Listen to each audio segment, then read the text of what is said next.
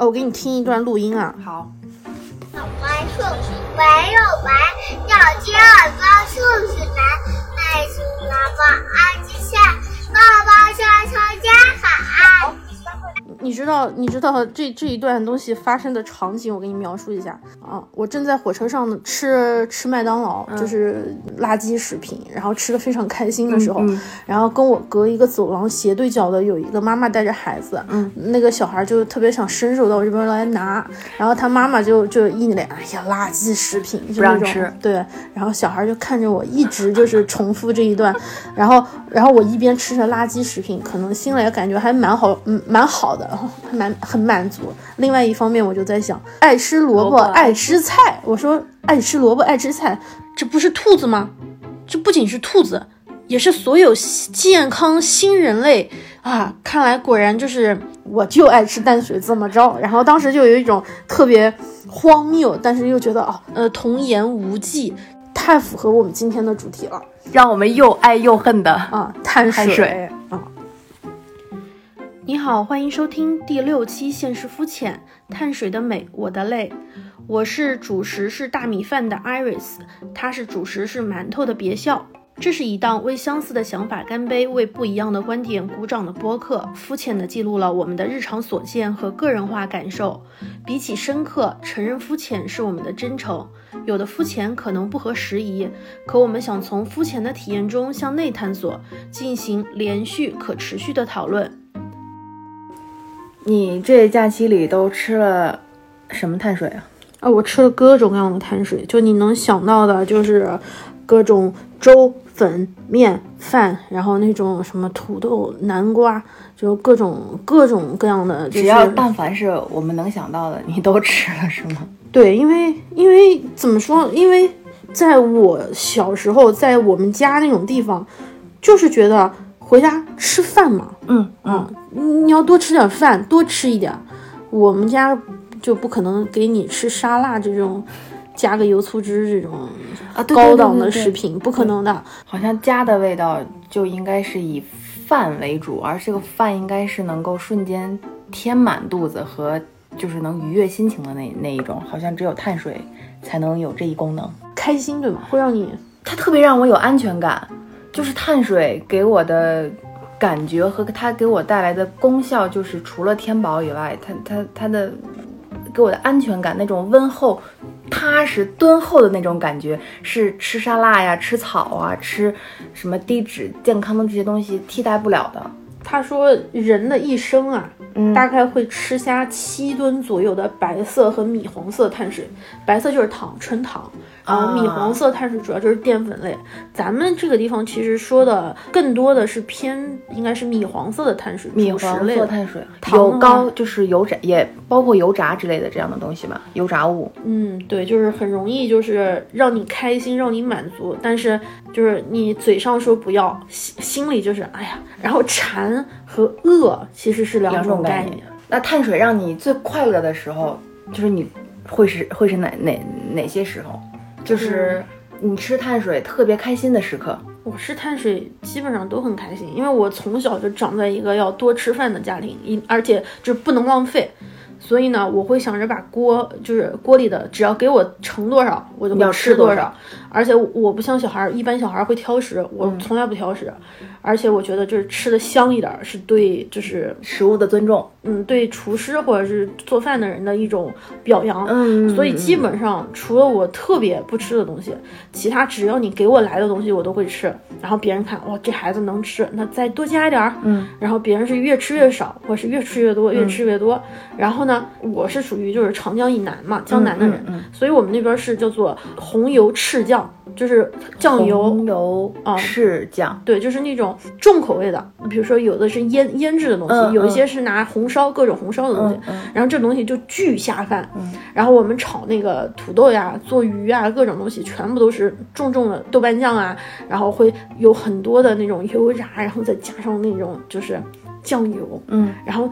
我们家又想那酱油汤不能浪费。所以我们家就把那，比如说烧的红烧鱼的汤，我就就是那汤能泡饭。所以你们的主食应该是以米饭为主。哦，我上大学之前，我都不知道这个世界上有人中午吃饭能吃馒头，我以为我就是我。对，我以为就是馒头都是只是早上吃的，我从来没有想到过哦中午还能吃啊，馒头。是的，嗯嗯。然后我去食堂，然后那个时候男生跟女生打饭，嗯呃，师傅说要几两啊？我心里面想，吃饭要几两？我们家都是按碗算的。嗯我说我说要两碗，然后我同学都说我要两个馒头。我后来觉得，哦，吃馒头还是划算，就一个馒头就够了。嗯，然后你要吃饭的话，经常就会觉得不够。但是后来也是上了大学，发现原来哦，全国各地的人，就包括你们西北，我就不说了啊，我们西北贵西北啊，对，贵西北真的是碳水王国呀。可不是啊，然后它好能吃啊，就就酿皮子、拉面，各种面面，它能给你加工成各种面。我小的时候，就是我上学的时候，我最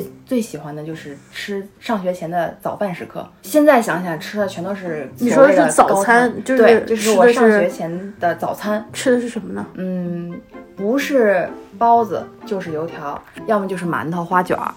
然后不是泡牛奶，要么就是呃做那个菜汤，然后配一个馒头或者是馒头加酱。吃完了会困吗？那会儿可能因为年轻，可能因为太小了，并不会困，饿吗？吃完了会饿吗？不会，就是很很饱，很有饱腹感，然后很满足，这样就可以感觉啊，可以可以去上学了，嗯，可以不饿了。我们早上吃什么？糯米饭包油条，你知道吗？糯米饭包包油油条条，就现在的是碳上加碳对对对。然后我们早上吃什么？早上要喝粥，啊！对对对对，粥然后喝粥，吃包子或者是馒头。然后到了大概十点钟左右，吃糯糯米饭包子，还有那种我我以前给过你叫，我们南方叫粑粑，啊，对，就是糯米做的，里面有点馅儿，然后加了馅。儿，然后油煎一下，对，春卷、糍糕，就各种就这种嗯主力碳水，然后吃到九十点钟，然后快要十一点快要下课，就巨饿，然后饿到不行之后，我们就会冲出学校，然后去那个油炸卖油炸食品的小摊子那儿，然后我们那儿最受欢迎的叫做炸蘑菇、炸年糕，然后涂上那个油油的辣辣的酱，然后就吃着回家，然后中午还能吃得下，然后就是来多少吃多少。对我我们也是。我们学校外面的，就是相当于我们的加餐，课间加餐的零食就是炸土豆片儿，哦，对对对对对，呃，然后什么饼加蔬菜，最常见的碳水碳厂加餐就是饼加土豆丝 是吧？啊，对，然后炸土豆片儿，要么就是各种小面包啊，这种小零食，或者是油炸的薯条啊。然后你吃完这些之后，你回家还要吃正儿八经的午饭，你也能吃得下，关午键是饭就是米饭、炒菜，哦或者就是面条。我们的饮食百分之八十好像都是主食，是就是碳水这么洋气的概念，我以前是不知道的。我也不知道的我以前在我的认知里面就知道分为饭和菜，啊。然后菜叫做蔬菜和肉菜，嗯，然后所以我以前就是刚开始听说碳水的时候，我说碳水是什么？是主食吗？后来发现不是，它还包括各种淀粉类的蔬菜，就是比如说啊，对，呃土豆、南瓜、西兰花这些好像里面也含有碳水化合物。对，然后包括我们喝的那个可乐就有糖的，嗯然后嗯运动饮料、啊对椰奶，含糖的好像对他们，他们也是，所以就是，然后包括绿色纤维叫绿色的碳水，白色的糖是白色碳水，然后我们说的主食就是应黄该是呃米黄色的这个碳水碳水，但事实上我们俩这一期可能主要聊的还是偏米黄色的碳水。对啊，就是我们印象中主食。主食的威力那可是太大了，就是我要饿了，我会特别想吃主食。我也是，啊，就是我觉得什么都不抵饱，能够抵饱的就只有就是面呐、饭呐、啊，对，是，比如就是你累了一天，然后你回到家了，我特别想吃这一顿饭，这一顿饭绝对不会是沙拉，那那比如说现在你要是加完班了，你说对晚上咱点点外卖吧，然后结果你点了一份为轻食沙拉，对，那是绝对不可能存在的事作呀，那情，是所以深夜食堂也不会卖沙拉，绝对不会啊！你看那个日本那个天妇罗，那裹的外面那一层，万物皆可炸，对，一定要外面裹那层东西，对就是好香啊！就是里面的里面的食物，然后。被外面的面粉油炸包裹之后，一起进嘴的那个才是满足感。你让我生吃一个黄瓜，嗯生吃一个西红柿，天哪，你还不如小时候家里面有人管着，所以有什么吃什么。到了比如说大学之后，你住校之后，你才开始有一种我要少吃一点，或者是减肥，嗯或者是控制饮食的概念。对但是我是真正的是上到班之后才发现，哦，原来我的同事们好讲究，然后他们会花三四十块钱嗯买那个沙拉，嗯然后呢他们会点那个麻辣烫，嗯，不加麻酱，不要汤，就是他们会再在水里面再涮涮一下。下，把油多余的油只点，蔬菜，就像我们这种人，土豆片儿啊，什么油条呀、什么的。然后对呀、还加份面，对我加一份粉条，他们从来就是麻辣烫里面不加主食，只只只是吃菜，对，涮菜。还要涮一下。然后看了一下，好像人家活的的确是精致一点，当时是觉得。然后再看看自己，就是中午点了一盆，比如说黄焖鸡米饭、黄焖鸡米饭多么多么的好吃啊番啊！茄牛腩饭，然后吃完了桂林米粉，各种粉，然后吃完了之后，吃完了之后，然后你看别人就是有精气神儿的，然后你在那儿，倒头就睡。哎呦，好好晕哦，不行，我要我要趴一下我我我我白天工作太劳累了，我要我需要午休一下。啊，我刚上班那两年，基本上就是这样。那会儿没有全民健身这个概念，嗯没有全面流行起来全面健身，健身房啊、运动装备啊，什么各种现在流行的瑜伽、普拉提，或者是各种健身的动作，都不是一个特别流行的一个一个时代。那会儿我们经常中午吃的饭就是土豆丝盖饭嗯，啊，红烧牛肉盖饭，家常豆叫腐盖饭，啊土豆牛，嗯这就是我们的简称，就知道大家知道啊，我今天啊中午给我帮我点份土豆牛吧，要不然就是土豆粉，呃什么桂林米粉、啊拌粉、拌面、牛肉面。基本上全是，就很少会考虑今天中午吃什么啊、我要吃一份啊设呃那个沙拉，我要今天要吃牛油果鲜虾牛油果的，我今天要吃芒果虾的，就从来不会有这样，就这、哦这种好像是后来才流行起来的。是后面后面就尤其是这些这些年才流行起来。当时吃完那些所谓的饭之后，因为也确实是太累了，就会倒头就睡，把饭饭盒挪到一边，或者是扔在垃圾桶里面，我会趴桌子上就睡。真的好困，就睡，真的非常困。我当时、时一直认为我是因为太劳累了，哦我好不容易吃完饭，终于放松下来了，我是因为累我才会困睡的。其实其实完全不是，其实就是你的那碗土豆牛的功劳。所以我想想，哇，后面我肚子上的肉，那都是那几年趴出来的、眯出来的，一动都不动。甚至连你吃完饭站起来伸个懒腰走动一下都都不想，就特别累，累到闭上眼睛就能睡着。我有好几次的唯美的睡姿都被同事拍下来了。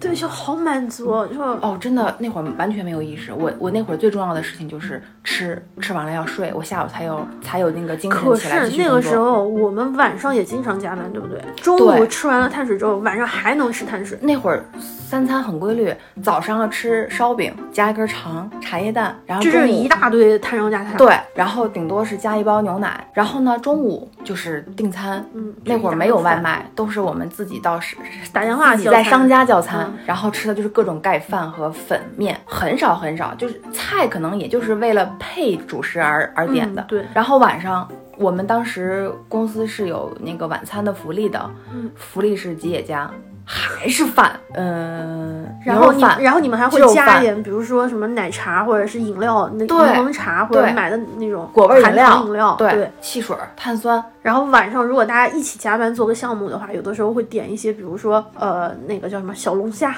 烤鱼、对鸡翅对，这种东西。什么呃麦当劳、肯德基，那都是就就跟加餐一样。是甚至我们中间还会来个下午茶，下午茶就是顶多大家抽个十分钟，吃一点儿那种麦片，但是这种麦片又不是那种非常健康的纯燕麦片，是那种加工过的燕麦片，甜甜的甜甜圈那样的东西。可是你们是时尚编辑，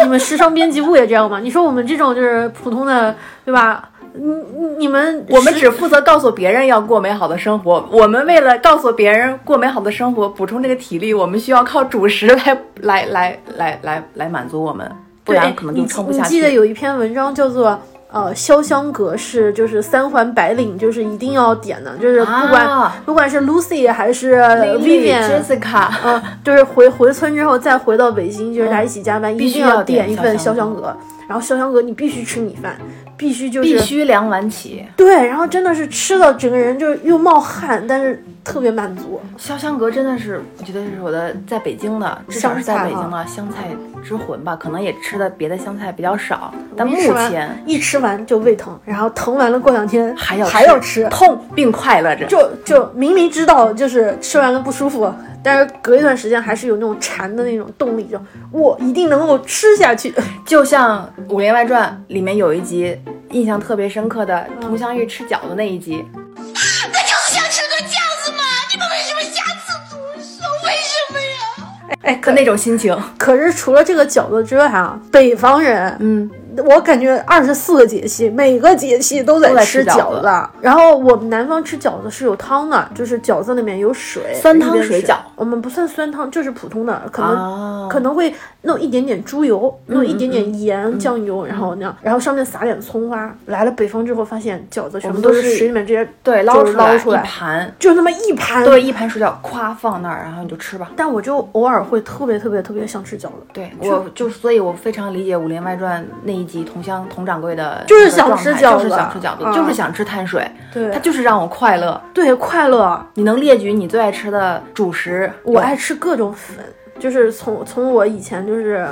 去全国各地嘛，嗯呃，旅行，然后就是会经常吃当地的东西。等我回到就是回到北京之后。嗯我一般我在网上买过贵州的米粉，买过就是新疆的米粉，嗯。买过湖南的米粉，买过就是各种各样的主食，就包括什么黄米糕呀，各种各样的，包括云南的、桂林的，包括就是近几年比较流行的叫做螺蛳粉啊，螺蛳粉，嗯嗯嗯，螺螺螺蛳还是螺丝？我也好像是螺蛳粉，嗯。然后然后还有各种各样的那种就是主食的东西。我们上大学的时候，那个大学门口，你要是五道口有一家特别有名的枣糕王，就是排队一直排到地铁口，然后你就看所有的人都在买，你也不知道为什么，但大家都在那买，你也去买。对，但吃完了就买一斤送一斤，那我真的还蛮好吃，没有那种一定要排队排成那样。但是就是主食，就是那种啊，就是吃到就是欢乐到不行，就各种各样的主食我都能吃。后来，嗯、自从我搬家之后，然后距离某一知名碳水公司非常近，嗯，他们家的这个豆包啊，唉，深深的令你着迷。我有一个星期连续，我那因为他们家是五个五个一卖，嗯，然后我就买了就是五个豆包，然后买了五个烤馒头，这就十个。我那一周吃了十个，就是那么大的，一块五，但是巨大，就像你拳头那么大。然后那一周之后吃到昏迷，就是吃到那一周，我本来的那段时间在减肥，然后吃，你这你这是什么减肥法？然后然后吃到就是呃一一周吧，胖了三四斤。但是吃的时候会让你特别快乐。我太快乐了！就我回来，我就觉得我也不用别的，给我一包榨菜，或者给我一包就是咸菜，然后我有一个烤馒头，我就觉得我今天晚上哦，特别我也是这么觉得。我之前尝试自己在家做过蒸馒头，然后等到馒头出锅的那一瞬间，我就想，这出锅的馒头热热气腾腾的，我能一口气吃两个。如果这时候给我一配一一碟腐乳或者一碟老干妈，酱哇，我觉得我这一天真的是最幸福的时刻。所以可能有时候我觉得难过的时候也想吃主食，就是碳主食类的这种碳水，它可能不光有填饱肚子这个功效，可能也有填饱特别忧伤、孤独和无助的那种效果。所以为什么很多人看深夜食堂会那么有共鸣？就深夜食堂，如果你卖的是无糖饮食、低脂的低脂鸡肉鸡肉、鸡 白水胸肉煮鸡肉我觉得可能就不会在那个小餐馆里面发生很多嗯温暖的故事了。可能这就是碳水的快乐之一吧，和它的重重要性之一。对，而且就是我那么努力的工作，不就是为了挣点钱，吃好点儿吗？那时候是怎么想的。所以吃好了也也反而还能更好的工作。别的地方我可以省一省，嗯但是吃这方面还是就是还是要，所以我们的恩格尔系数啊就比较不平衡。还有就是那种暴饮暴食啊，嗯就比如说我经历了一段断糖，我以前有段时间是是用了那种断糖法，就是不吃糖，不嗯吃、呃任何就是这种主食，然后当时是瘦的是挺明显的，嗯大概有。一个多月、两个月，然后可能瘦了有十几斤，而且非常稳定。那时候晚上就吃那种小圣女果，嗯，然后中午也不怎么吃主食，就一天可能就吃一点点主食，然后狂掉头发，然后而且就是月经周期也不是也不是很正常，然后整个人就是还是会有点不太不太开心嘛。嗯嗯，我看到数字体体体重往下降的时候是还感觉 OK 的，但是很多时候就有一点不开不够开心。经历过这个减肥期之后呢，我又会开始报复性的，就是想要碳水爆炸一下。啊，偶尔来一顿反而反弹了。对，然后之之前有人说可以偶尔来一顿欺骗餐，就是比如说你吃了一周，可以有一天多吃一点。嗯嗯但是我只要一旦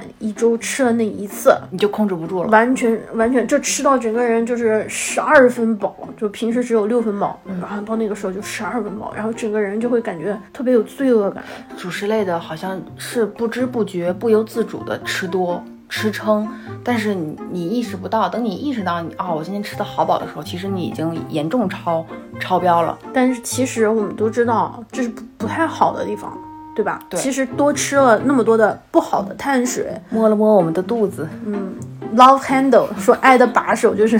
就是这个，这爱的把手。啊对对对，好形象。但是这个 love handle 主要就是碳水的这种功劳。是，天呐，真的吃的太爽了！停一停，停一停，再说下去的话又饿了。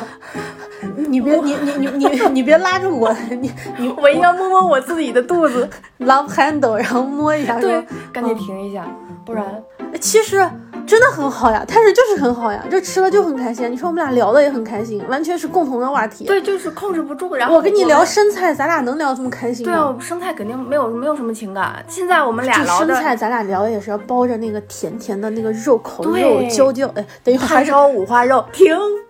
摸摸自己的肚子，停。所以我们现在聊的特别的，就嘴角上扬，那个嘴都都都要咧到那个那个那个那个微笑那个耳朵。对，那为什么他既然让我们这么快乐，但是我们为什么要这么害怕和抗拒他？我前段时间看了一个，就是因为我其实不知道什么叫碳水，我只知道什么叫主食，所以我看了一个 BBC 的纪录片，嗯，然后它里面就说说英国就是最大的就是这种糖尿病啊，还有包括肠癌啊，都是因为超重，还有这种饮食的不规律然后引起的，而且特别可怕的是，碳水有可能还会影响就是生育质量，影响精子和卵子的质量，可能啊，可可能，嗯。嗯然后就是你可以看到，真的是胖起来，不不不管是行动不便，然后就是其他的器官的内脏的这种压力或者负担，然后还有就是对你整个人很懒，或者就是表现出来那种代谢，因为像我们这个年纪之后，代谢是很明显的就降下来了。对，就我吃那么多东西根本消化不完了，然后逐渐就你会发现你的同学变胖了，你也变胖了，然后你们的合影，然后就渐渐的那框都宽了，对对，都放不下了，就那种。其实很多原因就是因为我们消耗的东西根本跟不上我们以前吃的吃这种的东西，对，而且就是那个视频里面有，就是把各种东西，嗯然后换算成一块一块的方糖。嗯我的天哪，你你只有看到方糖的时候，你才知道，我们不经意间吃进去了多少？对，像你们这种就是运动的人，嗯，对运动会比较规律化，比如说每周两到三次运动的人，可能吃完了之后会好一点，就是你有消耗，你有主动的去消耗。但是像我们这种，就是有的时候运动不是频率很高的人，就是取个快递算运动了，那 其实运动也不是嗯一个非常绝对或者是比较保保险的一种方方式。就是我之前会有一种嗯错误的认知，就是认为我要是一旦开始运动了，我 敞开了吃。对我不是特别注意饮食也没有问题。但是其实后来运动之后，慢慢的才了解到，如果你在运动期间你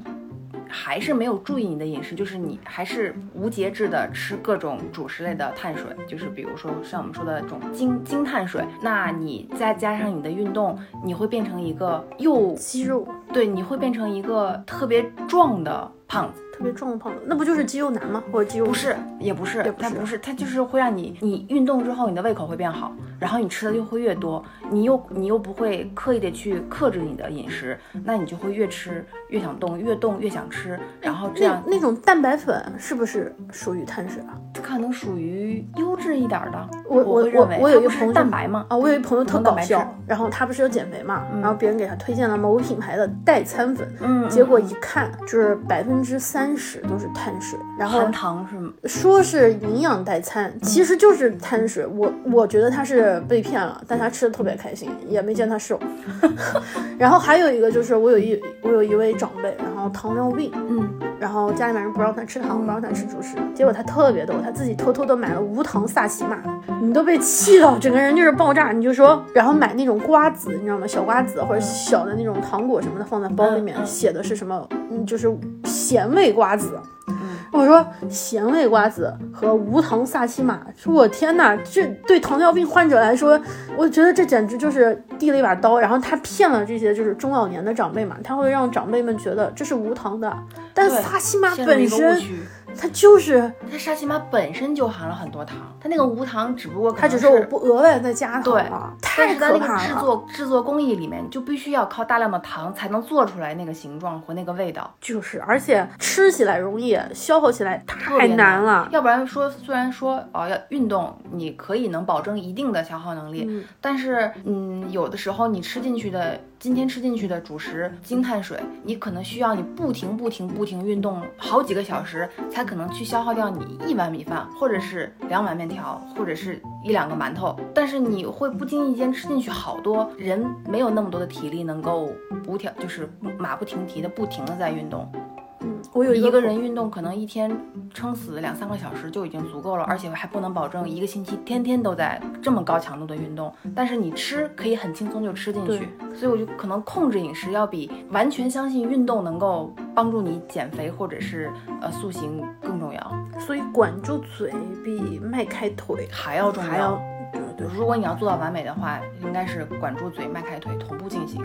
所以不是老有那种老有那个一句老话吗？嗯嗯七分吃，哦，三分练。嗯，就是经常会有人说，你别担心自己会变成肌肉，肌就是 muscle man，因为、嗯嗯，因为没有那么容易，这东西其实是很，难的非的，常难。你还得配合他的饮食。对，就是而且男女的那个激素也不一样，女生更不容易。我严重怀疑彭于晏啊，以前就碳水吃太多，后来是当然也有练的作用，但一定是把他的饮食哦，好像应该是有这个底子，才肯定能更好的是才能练出肌肉，是吗？对，我觉得肯定是这样。我的认知范围内，我是觉得，呃，你你的饮食结构以精碳水为主的话，确实是对你身体特别的不好。嗯但是我也不是很喜欢完全的走极端，我这个人是非常讲究平衡和享受的。哦，我希望啊，我这是每个人的选择而已。在他眼里看来，我完全不戒碳水，可能也是一种不自 不自律的表现，也有可能啊。我不是说一定是这么认为的，所以，但是如果它严重影响到你了，我会适当的劝一下，但是一般我是不会劝。但是这种方式我自己是不尝试的。嗯，所以其实我们还是应该就是说有一个意识，就是首先有一个大的一个框架，就是太多的不好的碳水它是不好的。对啊，我们不能吃太多，我对们还是要有一个控制。一个度在那个地方。对，但是呢，别人如果这么做了，在他能够接受的范围内，那是他的事情，对。我们不能去干涉他。对，我们不能以我们的嗯角度，或者是毕竟每个人的体质不一样，他可能他的需求也不一样，或者可能就是要利用断碳或者是、呃生酮这样的方法，可能还是一种治疗的手段，对对对也是有可能的。你不能以我们自己自己一个人的眼光认为、哦、碳水就是好，不能不不能只不能全部断，嗯我觉得也没有说服力。那你要是有一个朋友像我这样狂吃碳水，吃到昏迷，你会怎么办？那我肯定不行，在之前我就会制止你了。就 就我那次买了十个馒头这我我不知道你吃了 十个豆包，然后你会帮我拿掉四个走是吗？你说我帮你消帮你消耗四个，嗯。或者我会拉着你去去去去去走一走，去动一动，去跑一跑，是。至少能够消消耗一些是一些。至少咱俩吃饭的时候，咱俩约会的时候，还是不要吃麦当劳，是吧？但是吃就吃，我认为你要是选择吃，那我们就开开心心的，没有什么后顾之忧，无忧无虑的去吃。但是我们不能就是，啊我们今天吃麦当劳吧，啊行吧，那就去吃吧。其实我挺想吃的啊，但是好罪恶啊，我我不是很喜欢带着这种心情去吃就敞亮的吃就吃，嗯是大大方方、开开心心的吃。啊，然后咱俩走路走到大兴区去吃个麦当劳，对，走然后朝阳，回朝阳，走回朝阳，哎那我们这顿饭也就没白吃。然后我们俩就不吃了。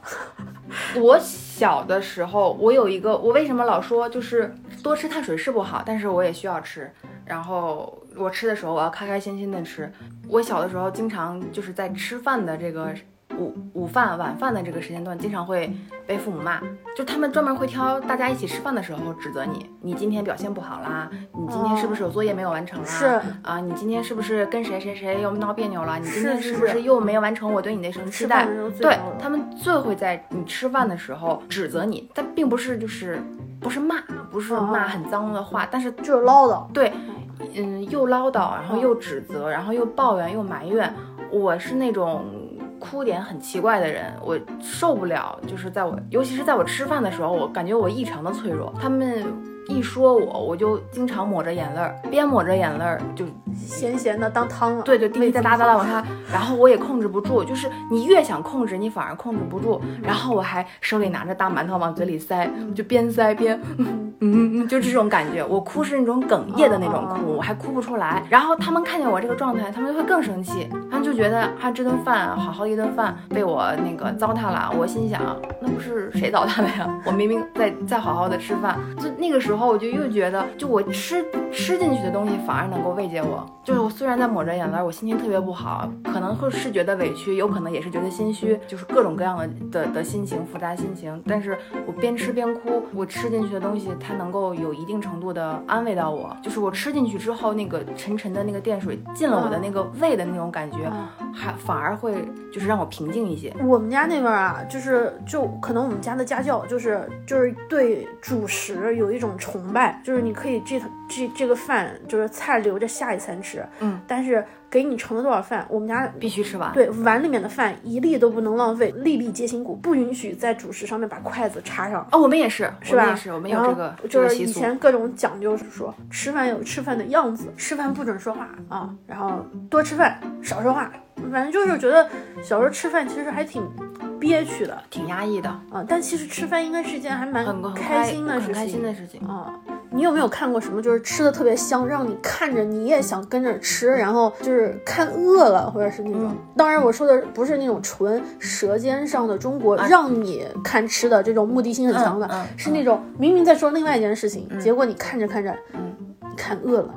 看馋了，我印象深刻的就是《请回答一九八八》正正风的那个拌饭，啊，就是咵一个一个一个大铁盆，啪一坨米饭，然后配上菜，然后拌，又拿勺子吃。我的天呐，我真觉得世界上没有没有比这更就幸是这好福的事情了香啊，就太香了！我看到这个，好纯粹的快乐我必须自己哦也要吃点东西，然后才能才能跟得上他的那个。还有各种下饭综艺，对下对对对，饭就是它里面做饭的一些细节都特别的勾人食欲。哦还有我是我这几年，尤其是去年下半年和今年上半年，特别爱做油泼面。油油泼面，对，啊油泼扯西北面，你也吃过的。嗯嗯，就是真的很好吃，就还能吃，吃完还能吃。，对，就是我是看《白鹿原嗯，》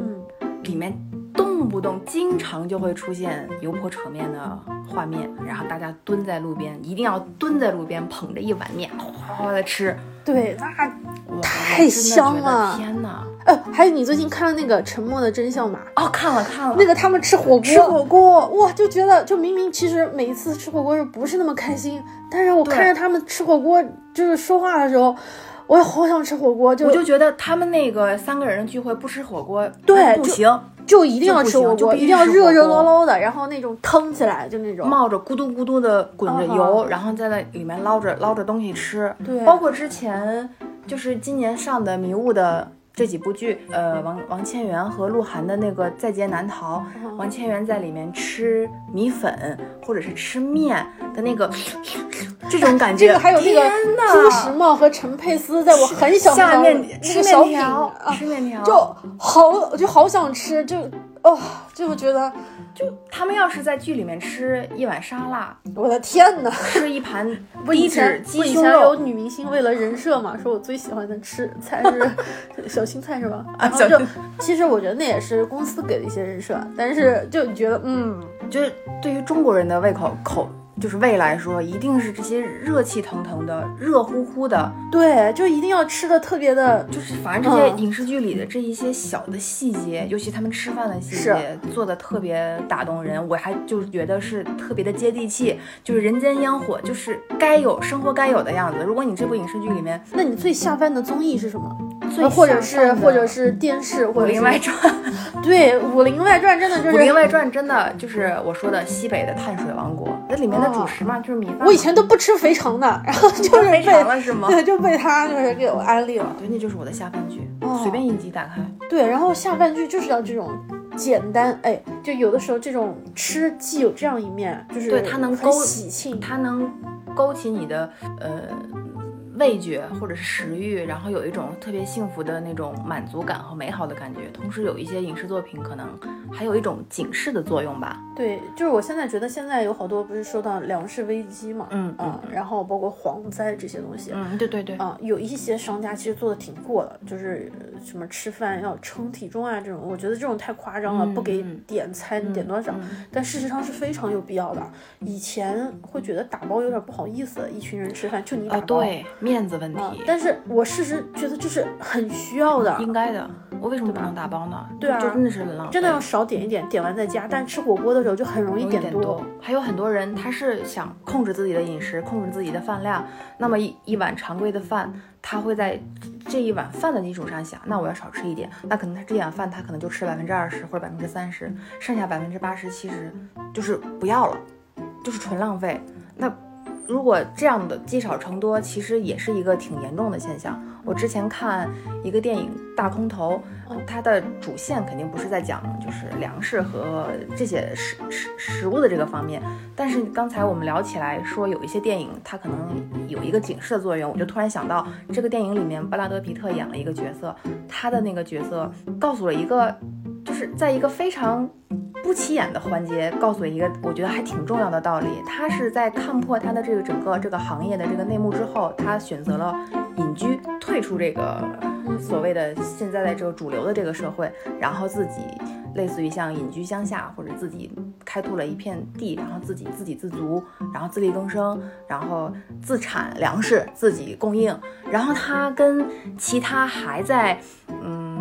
水深火热里的水，就是在这个行业里面混的年轻人来咨询他一些专业问题的时候，他说：“其实你们看的金钱呀、权利呀这些东西，其实都是在我来，在我眼里都是完全不值得一提的。”他说：“我手里的种子才是我拥有的一切，种子才是一切。”他说：“你看吧，人类社会总会有这样的就是很巨大的麻烦和危机的那，么一天，在那个时候，种子才是你的全世界。”就是带带到诺亚方舟上面的。对，就我就突然又想到那个二零一二世界末日的时候，那个电影里面演的，不就是要带什么走，都带的是种子和某一种动物的一一类一个或者是一类一嗯对，嗯那肯定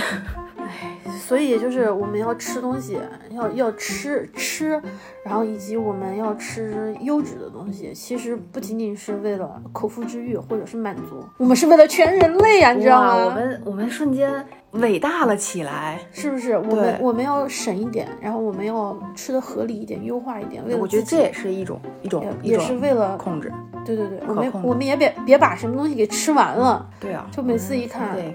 为未来后代想一想是吗？对，其实吃真的是很重要的事儿。你看那个非常重要。你看那个疫情最开始的时候，大家首先抢的是各种菜、各种各种米饭。那时候有谁想着说去抢辆车、抢个包呀？对啊，先抢米面啊，对，人米面油，然后抢面对纸，对最最大的需求。这是最保证你活下去的东西。是我什么洗衣粉啊，什么家什么家具那些香是薰啊这都是无所谓的嗯就一定是说吃好，所以不浪费，其实它是对的。嗯，对，倡导了。就吃这件事情啊，嗯，不仅是说是这种所谓的人类，你说各个地方的人类，他也是。就比如说我，我前几年就偶尔会，比如说出去一段时间，嗯然后你发现没有，每一次中国人出去就是旅行长途啊，就是说可能一个月以上或者两个星期吧，嗯，都会打包方便面。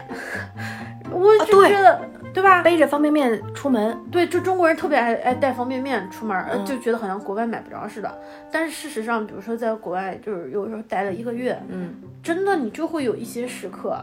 就特别想吃点清水挂面配呃榨菜，榨菜，配辣老干妈就是老干妈和那个老干妈方便面、榨菜，还有那个叫做周黑鸭这种这种东西，对对对，就在外面的时候想的不行啊！我觉得那就是我的思乡和我的这种蛋白酶。你的乡愁，我我浓浓的乡愁都在那儿，包括我现在在北京，然后我们老家就是我我我我们家里面人会给我寄一些，比如说锅巴，就是好像这种东西，然后我晚上拿那个热开水一冲，滴两滴芝麻油，一点点盐搅一搅，然后我吃完了我就觉得特别的然后再加上家里面的咸菜，啊、就感觉特别这就是乡特别特别想掉眼泪，就觉得嗯这是我最思乡的时候。过年回来，然后我叫你来吃饭的时候，就是家里面煎的那种粑粑啊，然后对对对，嗯，然后各种就是什么，就是各种吃的。然后我去你们家吃的油泼面，然后你妈妈做的那些，就是就让你带来的。你上次带了那一包一包抽成真空的那个酿皮子还是擀面皮，擀面皮，一说就是牛奶鸡蛋醪糟，哎呀，对，然后包括像酿皮啊、擀面皮啊、炒凉粉啊，其实你一听都是一些非常不健康的食物，尤其是对于啊我这种呃不经常健身，但是确实是在规律健身的运动人士来说，教练一听，教练一头听都是一种啊，你怎么又吃这种东啊？你这是在活活的浪费钱啊！你交了这么多钱，一边在练，动一边在这么吃，但是我不可能去拒绝这些吃的，它不光是一种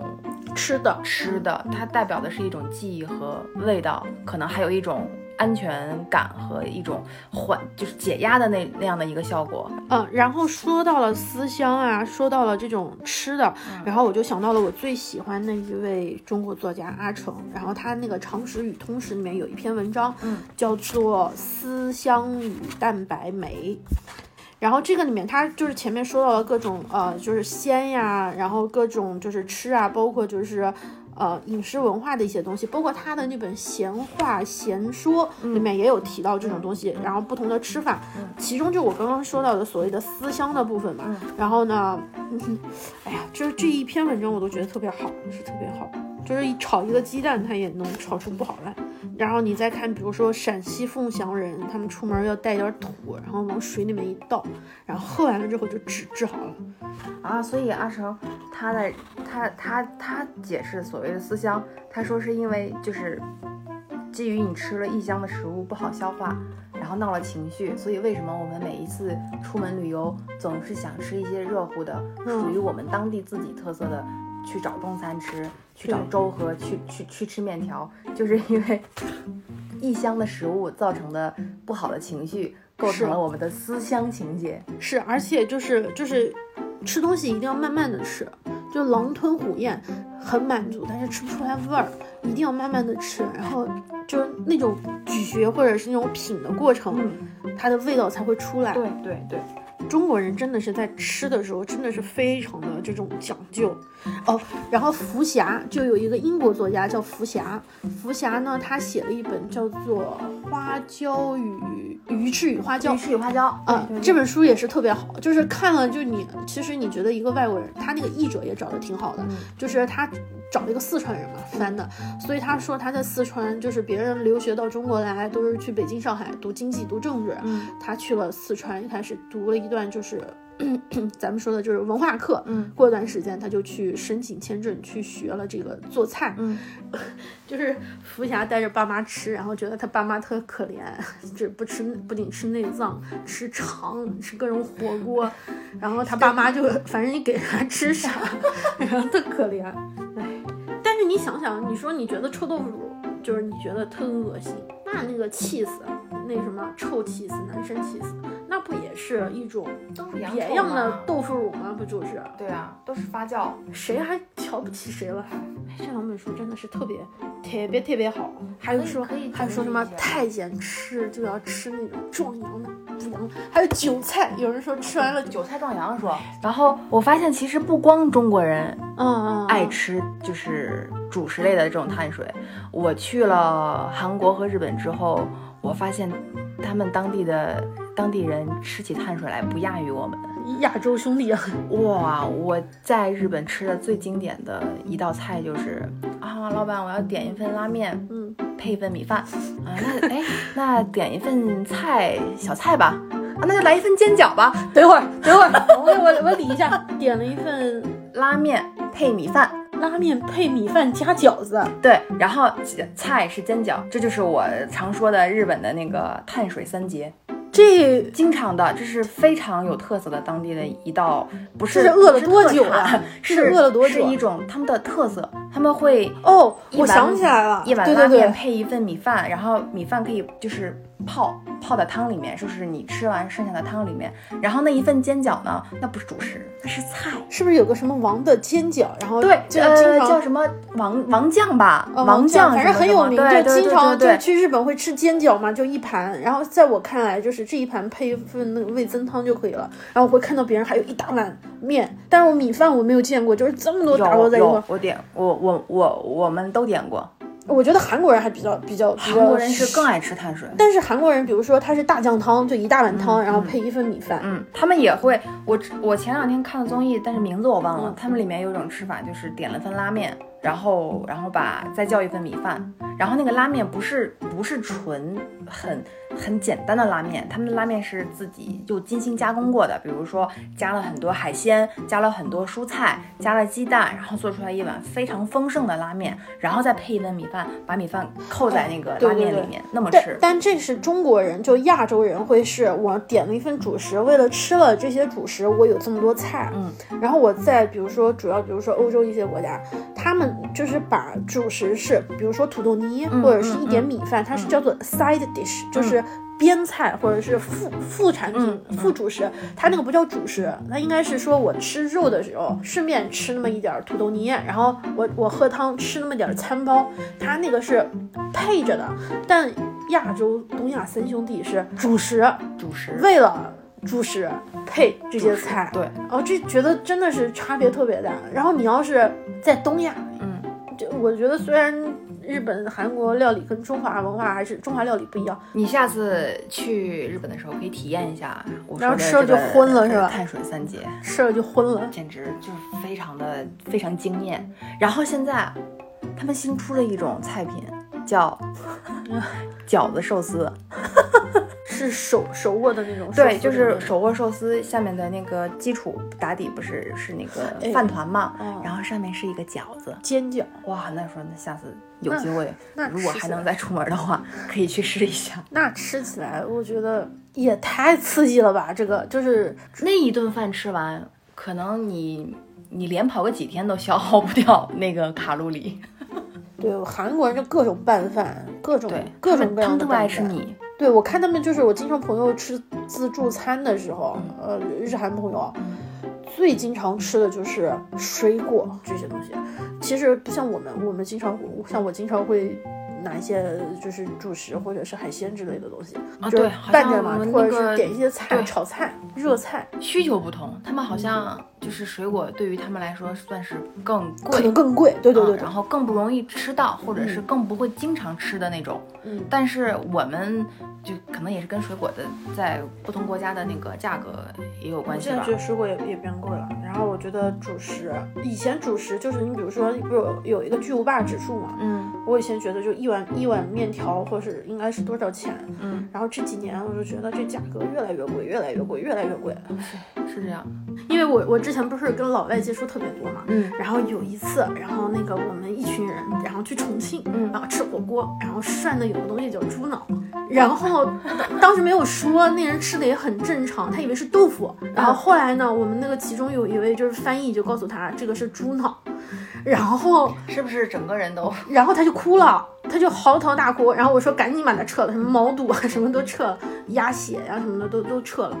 他不知道，他以为是豆腐，他还说嗯这豆腐挺嫩的。然后我们说呃这不是豆腐，这是猪脑。然后他那一刻整个人我觉真的是得他可能他的嚎三观要崩溃了，要所以崩塌了。所以还有就是那种就是嗯我有一就是就是那个鱼翅与花椒里面就是福霞带着他爸妈嘛嗯去吃内脏，就是咱说的下水。哇，这种差异真的是也挺有意思的，就不说吃也就吃了，对一旦说了，这真的是太刺激对了。，他那个固有的印象在那个地方一放，你甭管这个东西再被你介绍的有多么好吃，或者是多么美味，他可能都过不了自己那个坎儿。不要 diss 碳水，热爱碳水，控制碳水，成为他的朋友。对，就是你能，呃，不让他控制你，你可以可控的、可控的去控制他，他能让我们快乐。我干嘛？我也可以让我快乐，对我，我干嘛要拒绝这种快乐？我从来不会拒绝碳水给我的快乐，我也但是我要。我能有意识的去控制，嗯，我不会被被他就是牵着鼻子走牵，着鼻子走，失控的一个一个一个一个局面。那我有所控制，同样我可以呃有没有很压力的，没有很负担的去享受美味。人活着干嘛呀？人活着不就是想吃点好的吗？嗯，我现在想吃的东西有打边炉里面的芋头、猪肚鸡的煲仔饭，然后馒头，潇湘阁的家还家有常鱼，嗯什么我们家燕舍的的紫苏牛蛙，啊，还有那个肉肉汁拌饭，我想吃北二七。然后还想吃牛奶鸡蛋醪糟，那我们哪天去约顿联手吧？嗯，还有那个洋芋片儿，然后哇。对啊，洋芋片儿，然后宽粉儿。说着吃，说着喝，今日份的肤浅就到此暂停了。相信还有很多值得我们探讨的角度和方向。如果你喜欢，有任何想法，欢迎随时反馈给我们。我们的微博与微信账号都是现实肤浅，欢迎你来说说话。你可以在苹果播客、小宇宙 App、喜马拉雅、Pocket Cast 上搜索“现实肤浅”进行收听和订阅。如果你喜欢我们的节目，别忘了在苹果播客给我们五星好评，或者在小宇宙上给我们留言。如果你愿意分享给你的朋友，我们再次向你道谢。愿我们保持沟通，共同讨论。